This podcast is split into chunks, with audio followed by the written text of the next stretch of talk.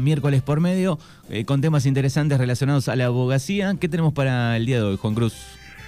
Hoy, Manu, vamos a hablar de la ley de defensa de las y los consumidores, ley 24240. 24.240. Que todos en algún momento hemos intentado eh, hacer algún reclamo, llamar, tal vez con o sin bolilla, pero hemos intentado.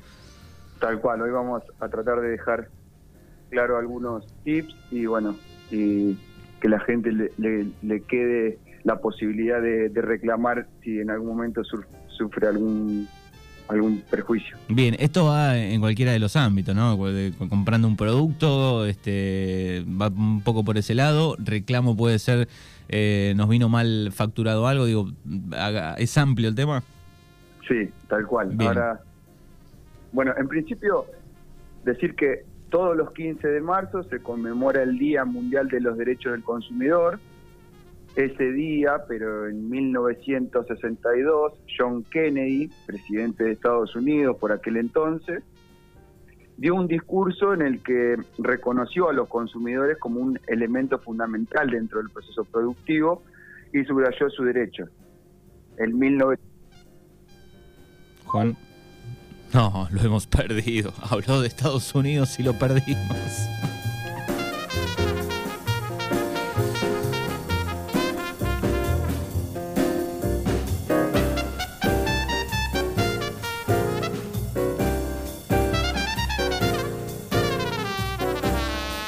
Bueno, estamos retomando la comunicación con Juan Cruz Sticker.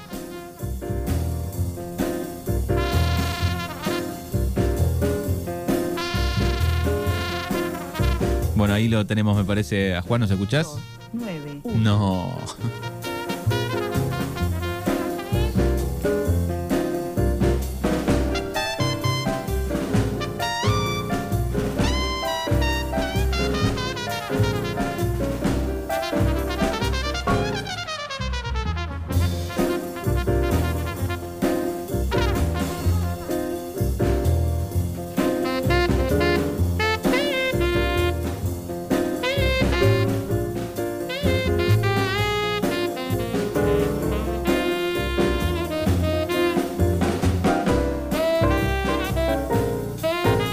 Una canción, sale Aretha Franklin y a ver, ahí lo tenemos, me parece. A ver, ahí lo tenemos, ahí lo tenemos, ahí lo tenemos. Juan, ¿nos escuchás ahí?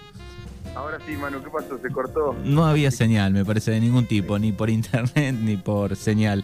Bueno, yo decía, hablaste de Estados Unidos y se cortó. Justo decías que, bueno, se, en el discurso de Kennedy ahí se cortó. Ah, bien, bien, bien. Decíamos entonces que todos los 15 de marzo se conmemora el Día Mundial de los Derechos del Consumidor, porque ese día, pero en 1972, John Kennedy en un discurso reconoció al consumidor como un elemento fundamental dentro del proceso productivo. Y entonces subrayó sus derechos. En 1983, la Organización de las Naciones Unidas, más conocida como la ONU, inspirada en las palabras de Kennedy, instituyó la celebración y entonces, desde ese día, cada 15 de marzo es reconocido como el Día Mundial de los Derechos del Consumidor.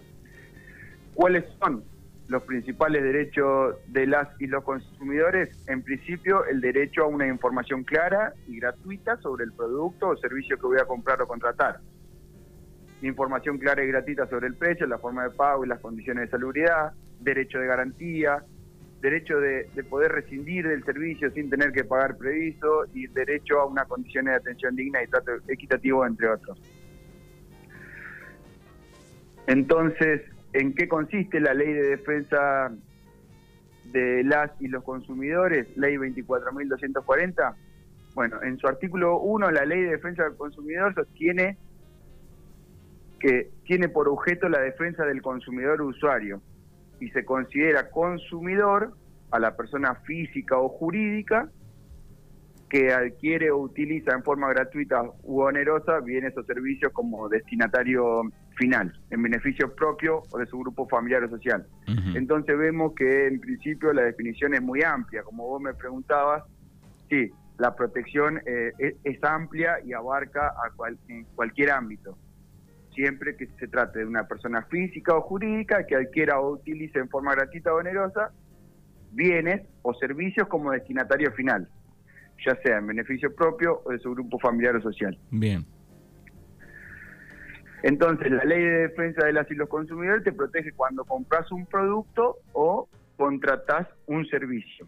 ¿A quién protege esta ley? A quienes compran bien esos servicios, nuevos o usados, ya sea pagando o de manera gratuita.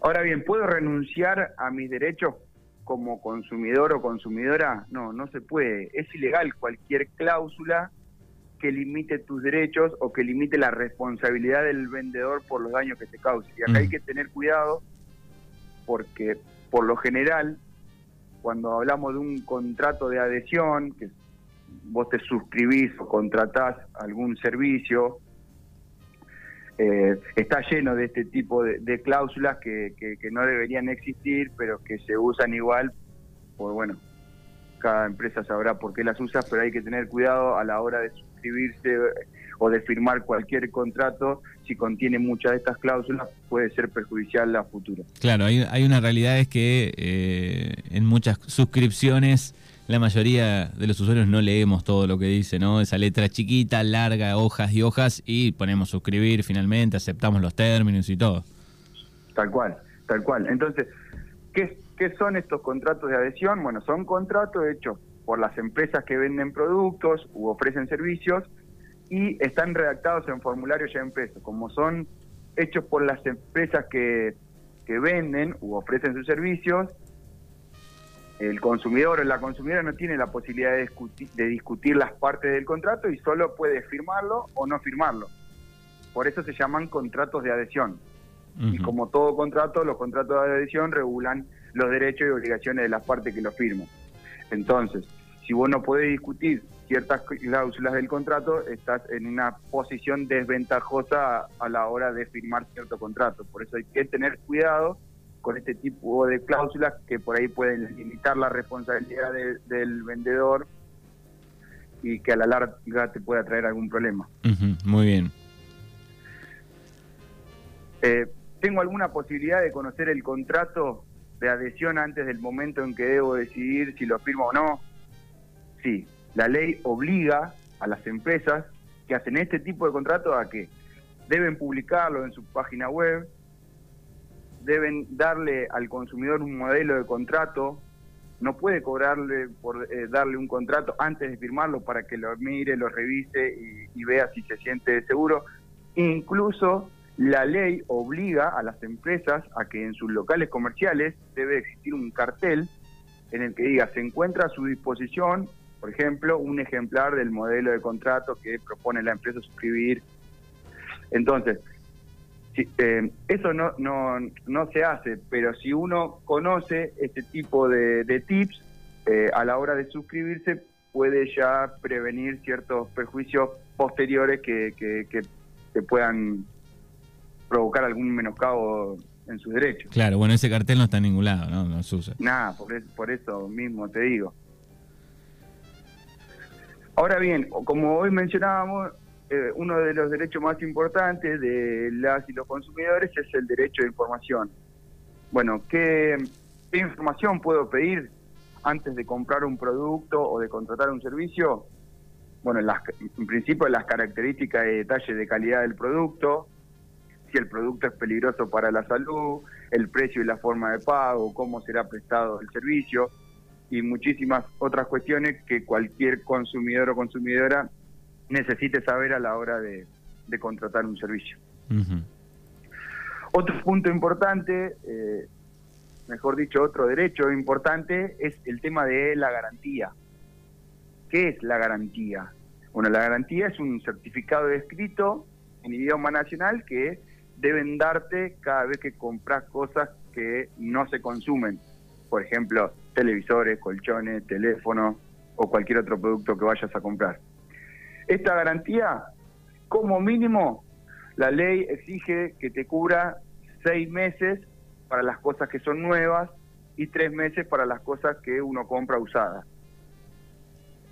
¿Y qué incluye esa garantía? Bueno, la reparación del producto por el servicio técnico y los costos del flete si el producto tiene que ser trasladado para ser arreglado. Y ahí empieza la, gran disputa, ¿no? Del comprador, vendedor, eh, en, esos casos, con la garantía. Tal cual. Y entonces ahí una primera pregunta que puede surgir es, ¿puede vencer el plazo de garantía mientras el producto está en reparación? No, el tiempo que dura la reparación no se cuenta para el plazo de garantía. ¿Y qué pasa si la reparación del producto en garantía no me satisface? Bueno, en este caso podés elegir entre las siguientes opciones. Que te cambien el producto por otro idéntico, que te devuelvan el dinero o que te hagan un descuento en el precio. Ahora vamos a, pasar a la, sección servicio. Como decíamos, eh, los consumidores están protegidos cuando adquieren bienes o contratan ciertos servicios. ¿Qué pasa si el servicio realizado tiene ciertos defectos? Bueno, si dentro de los 30 días de finalizado el servicio notas defectos en el trabajo realizado, el prestador obviamente del servicio debe corregir el trabajo sin ningún costo adicional.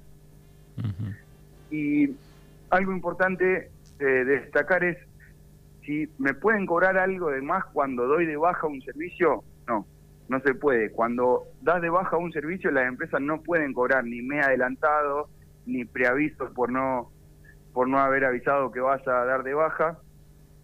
Incluso las empresas de servicios públicos tampoco pueden cobrarte eh, cuando das el servicio. O sea, que no necesariamente tiene que ser una empresa privada, sino que las empresas públicas tampoco o, las empresas que brindan servicios públicos tampoco pueden cobrarte si vos das de baja el servicio. Bien. Y algo no, no menor, sí. la, ciertas empresas te tienen que dar la posibilidad de solicitar la baja del producto vía Internet. La norma de la ley de defensa al consumidor obliga a ciertas empresas proveedoras de servicios a tener en sus páginas web un link para que puedas pedir la baja del servicio contratado. Ese mm. link debe estar a simple vista en el primer acceso a la página y tiene que ser de acceso fácil y directo. Que a veces eh, esto tampoco, esto, esto también es una cuestión que no se ve muy seguido, eh, incluso en lo personal a mí por ahí me ha pasado que he solicitado la baja de algún servicio y te dan muchísimas vueltas. Y bueno, esto es esto es eh, transgreden ciertos derechos porque bueno se encuentran en esa posición pero saber que el consumidor tiene esta posibilidad de reclamar y bueno seguir insistiendo y que eh, la justicia o la ley te protege claro es difícil no uno pensando rápidamente de, casos de, dar de baja algún servicio, sobre todo de telefonía o de cable, este, cómo cuesta, ¿no? Que, te atiendan, que te, que, te lo den de baja, ¿no? Cuesta muchísimo. Claro, pero sabiendo que hay una ley que te protege en este tipo de casos, eh, uno ya puede ir eh, un poquito más armadito a hacer un tipo de reclamo, porque si no, si uno no sabe, bueno, está bien, viste, no logras eh, el reclamo y, te resignás. Bueno, hay que seguir insistiendo porque tenés derechos que, que te, te protegen. Exacto. Bien. Otra pregunta que tengo para, para hacer es que respecto de los servicios públicos, ¿se aplica la ley de defensa de las y los consumidores a los servicios públicos? Sí, y esto tiene que ver también con lo que hablábamos al principio de cuánto abarca o en qué ámbito se aplica esta ley. Bueno, la ley también te ampara frente a las empresas prestadoras de servicios públicos domiciliarios como el gas, la luz, el teléfono, etcétera. Entonces, cuando haces un reclamo por falla en el servicio, las empresas tienen la obligación de registrar tu reclamo por cualquier medio disponible, ya sea por nota, por teléfono, por fax, y bueno, y dar lugar al reclamo solicitado. ¿Y qué pasa cuando, un, cuando se interrumpe un servicio público por culpa de la empresa prestadora? Tenés derecho a exigir que te devuelva el precio del servicio no prestado o que te lo descuente de la próxima factura. Podés reclamar la devolución del precio desde el momento del corte y hasta 15 días después del vencimiento de la factura. Esto no es, no es un dato menor. Si vos en el transcurso de un mes sufriste muchas eh, interrupciones en el servicio, eh, podés solicitar a la empresa que te brinde ese servicio que o te haga un descuento en la próxima factura. Eh, y esto, eh, si bien por ahí uno dice, pero no, mirá que voy a reclamar. Bueno, eso va en cada uno, son elecciones, pero saber que existe una ley y existen ciertos derechos que los consumidores y las consumidoras tenemos que lo podemos hacer valer. Porque, bueno, el servicio se paga y se paga un buen servicio, no un servicio defectuoso. Claro, bueno, cada uno analizará siempre eh, qué es lo que está perdiendo ¿no? en, ese corte del servicio. ¿no? Entonces ahí pensando un poco en, lo engorroso que es llamar y esperar y bueno, cada uno hace el análisis ahí. Sí, tal cual.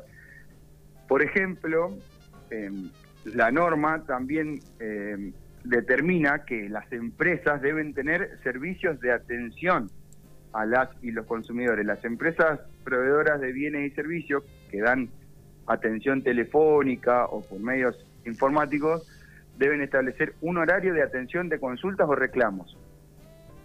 Entonces, el horario de atención no puede ser menor al horario de atención comercial de la empresa. Si la empresa atiende exclusivamente por teléfonos o por medios electrónicos, el horario de atención debe ser de por lo menos 8 horas por día de lunes a viernes. Bien, eso lo vemos en, empresas grandes, no sé, de alimentos, eh, vemos el, el 0800 atención al cliente, eso lo vemos un poco en los paquetes, por ejemplo. Sí, tal cual. Si el reclamo directo a la empresa prestadora del servicio no prospera, bueno, ahí ya tenemos que hablar de un reclamo eh, que hay que hacerlo frente a la Dirección Nacional de Defensa del Consumidor, que tiene una ventanilla única, tiene página web, obviamente, y eh, cargas el reclamo vía web.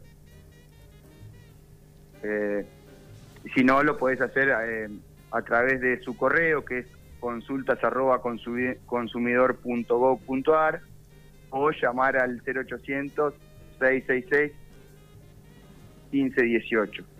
bien. Lo repito, si querés hacer una consulta o un reclamo, lo podés hacer a través de la ventanilla única de defensa del consumidor o vía mail consultas arroba consumidor.gov.ar o llamar al 0800 666 1518. muy bien, bueno, yo hice un reclamo una vez, eh, me atendió una señora amorosa realmente, pero no me pudo solucionar nada. Claro. Bueno, frente a esta posibilidad de del prejuicio sufrido en la compra de ciertos bienes o, del contratar ciertos servicios, voy a dejar acá algunos tips eh, que pueden ser importantes. En principio, cada vez que vayas a hacer una compra, pedí siempre el comprobante de pago, porque si tenés algún problema te va a servir para reclamar. También hay que tener en cuenta que no puede haber diferencias de precios entre el pago en efectivo y el pago con tarjeta de débito o de crédito en un solo pago, que no es lo mismo que si fueran dos o tres, algunos te dan eh, con interés, sin intereses, pero en un solo pago no puede haber diferencia si vos pagas en efectivo o si pagas con tarjeta de débito o crédito. Hay que comparar los precios porque no puede haber diferencia entre el precio de la góndola o la vidriera o la publicación si la compras por internet y el que te cobran. Eh, por ahí pasa que me ha pasado a mí que voy a la COPE y veo un precio que me seduce en la góndola y después cuando me tiran el ticket no es el mismo precio y entonces ¿qué hago? Y bueno, ya está, ya la hice y me voy. Claro, o te das cuenta en tu, te das cuenta en tu casa cuando agarras el ticket. Sí, claro, tal cual. Por eso mismo comparar los precios eh, en el momento que uno está efectuando la compra. Bien. Otro de los tips y datos importantes es que los productos nuevos tienen por ley como mínimo seis meses de garantía. Si las fallas se detectan dentro de ese periodo, debe ser reparado. Los gastos de traslado y otros generados por la reparación corren por cuenta de los responsables de la garantía, ya sea vendedor, fabricante y o. Bien, ahí digo, en, lo que es productos, este, estaba pensando, digo, hay una investigación, digo, cuando vos mandás el producto, de todas maneras, ¿no? Si vos eh, le uniste los cables a una heladera y la volaste, obviamente lo van a descubrir, ¿no? Supongo. Sí, ni hablar, ni hablar que sí, obviamente que siempre que sea genuino, obviamente. Después en algún punto... Vos metiste mano... claro. no, no se puede hacer, o sea, se pierde la garantía. Exactamente, sí, sí. Bueno, ¿cómo hacer entonces una denuncia en la Dirección de Defensa del Consumidor? Bueno, el trámite para iniciar una denuncia en defensa del consumidor es gratuito y en línea, como decíamos. Para llevarlo a cabo hay que ingresar a la página oficial de Defensa del Consumidor, que si lo googleás salta enseguida, y ahí se enumeran uno por uno los requisitos necesarios, como por ejemplo DNI e información básica de la compra. Y a continuación se deberá completar un formulario en el que también se solicitan algunos datos personales para que mm, luego las autoridades correspondientes, correspondientes se pongan en cargo con las o los denunciantes. Sí, me imagino, digo, bueno, eh, ese grupo de, trabajadores ahí deben recibir este, de todo el país llamados, debe haber desde un pedazo de, plástico que vino tal vez en un paquete de hierba hasta un, televisor reclamando con una empresa. Digo, debe ser tan amplio que por ahí las cosas más chicas deben quedar ahí abajo, ¿no? No, existe.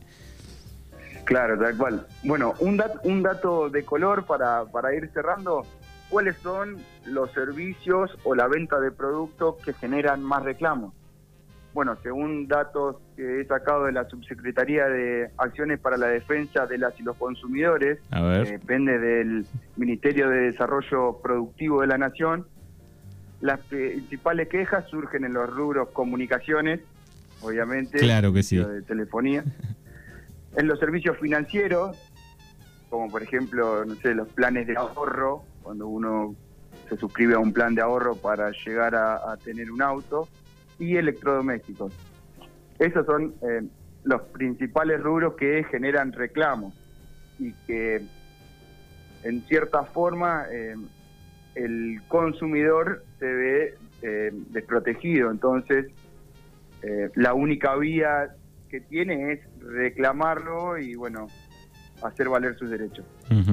Tardan igual, eh. yo te digo, estuve una vez este, renegando con una empresa de telefonía que me había enchufado una tarjeta o había vendido mis datos, no sé cómo era, y eh, tenía la tarjeta de un banco, un banco que hay en Buenos Aires, y el banco me llamaba a mí diciendo, bueno, usted tiene una deuda de mantenimiento por una tarjeta que adquirió a través de la telefonía. Y yo llamaba a la telefonía y la telefonía me decía, no, acá no, no figura que nosotros le, le dimos una tarjeta, dice, así que llame al banco. Y bueno, y así me tenían hasta que un día no sé con quién terminé hablando de la empresa de telefonía y bueno, después nos llamaron más, llamé averiguando a ver si estaba en la deuda, no estaba, pero digo, fue, fue terrible y llamé al servicio al consumidor, dejé mis datos varias veces, pero no, sé en qué, en qué terminó. Claro, bueno, ahí, ahí ya una vez que agotás la vía, eh, lamentablemente no te queda otra que, bueno, visitar a un colega. Claro, lo, lo hice. lo hice, sí, sí, lo hice en ese momento también. Eh, después encontré un grupo en Facebook, también un, grupo nacional donde eh, estaba llena del mismo tipo de denuncias, así que era este alguien este estaba no prospera. Sí, sí, terrible. Pero bueno, saber que, que la ley te, te, te protege y si uno no puede por su propia vía prosperar en el reclamo, bueno, estamos los profesionales que nos dedicamos a eso que por ahí podemos solucionarlo. Exactamente. Bueno, pueden ubicarlo a Juan Cruz Sticker, abogado, ¿a qué número de teléfono? 291-4603-566 y si no, eh, en el estudio, de lunes a viernes, de 8 a 16 estamos, a veces nos quedamos un rato más si tenemos mucho trabajo, en Luigi 87 frente a la Placita Brown, Bahía Blanca.